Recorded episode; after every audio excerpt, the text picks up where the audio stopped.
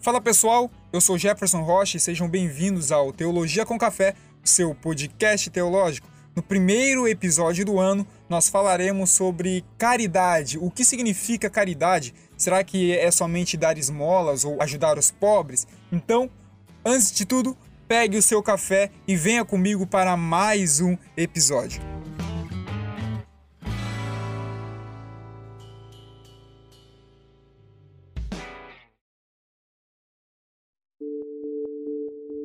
Em 1 Coríntios 13, versículo 13, Paulo ele fala sobre três virtudes. Ele nos diz, agora continuam a fé, a esperança e a caridade. Estes três. Porém, entre estes três, o maior é a caridade. Conhecido assim como virtudes teologais, são essas: a fé, a esperança e a caridade, ou dependendo da versão, o amor. O sentido da palavra caridade nos dias atuais tomou um sentido que anteriormente chamávamos de dar esmolas ou ajudar os pobres. Observe que podemos ver se uma pessoa tem a qualidade da caridade quando ela dá aos pobres, e isso é uma das coisas mais óbvias que ela faz, como se apenas isso fosse implicado na caridade.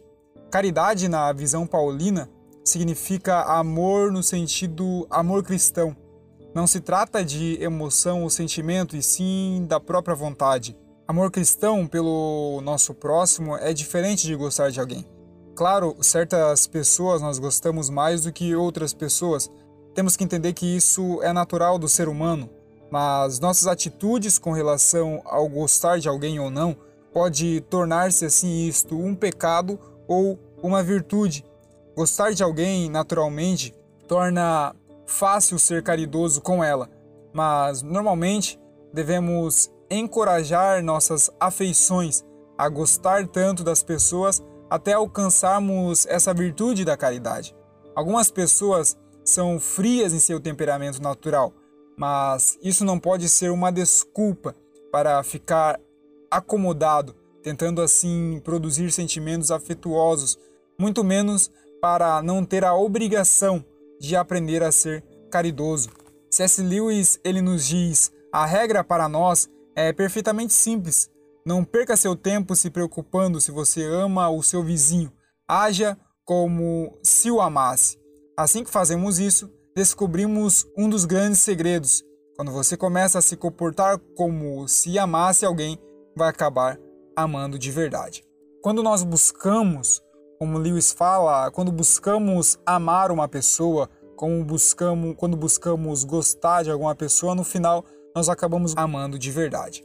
Assim também acontece no sentido oposto, quando ofendemos uma pessoa, quando não gostamos dela, a, a ofensa que produzimos contra ela acaba a nos levar a desgostar ainda menos dela.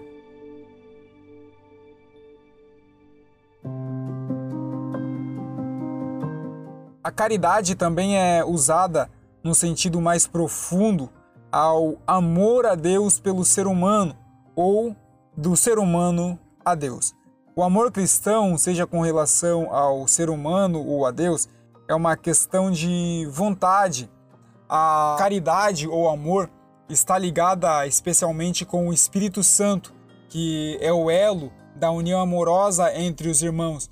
Vemos em Colossenses, no capítulo 1, no versículo 8, quando Paulo ele diz: Ele também nos declarou o vosso amor no Espírito. Caridade, então, é o amor a Deus criando em nós o amor ao próximo. É nós sentindo o amor de Deus e criando em nós esse sentimento de amar o nosso próximo. O apóstolo João, ele nos diz: se um homem diz eu amo a Deus e odeio o seu irmão, ele é mentiroso.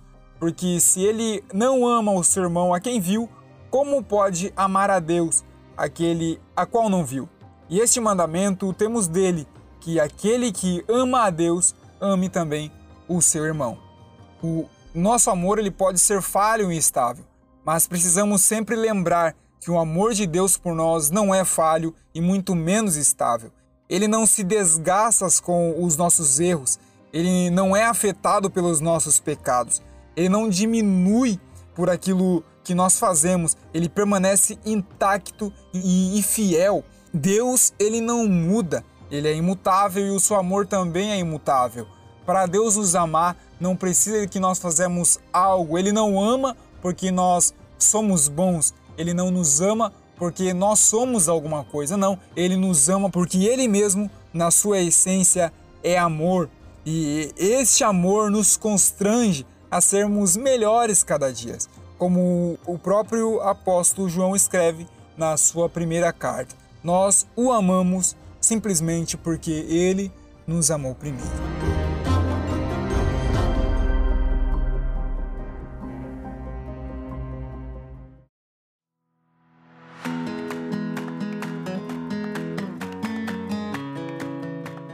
Então, pessoal, este foi o episódio de hoje. Na descrição há um link para você se tornar um apoiador deste podcast. Faça desse podcast um pouco seu também. Torne-se um apoiador deste projeto. Os nossos apoiadores terão acesso a materiais exclusivos e também ao nosso e-book Pregadores como Sal da Terra e Lâmpada do Mundo, o segredo para o Santo Ministério. Se gostou desse episódio, compartilhe com os seus amigos. Siga-nos nas redes sociais, no Instagram como Teologia com Café Oficial. E se assim nos permitir Deus, voltaremos na semana que vem. Fiquem todos assim na paz nosso Senhor Jesus Cristo.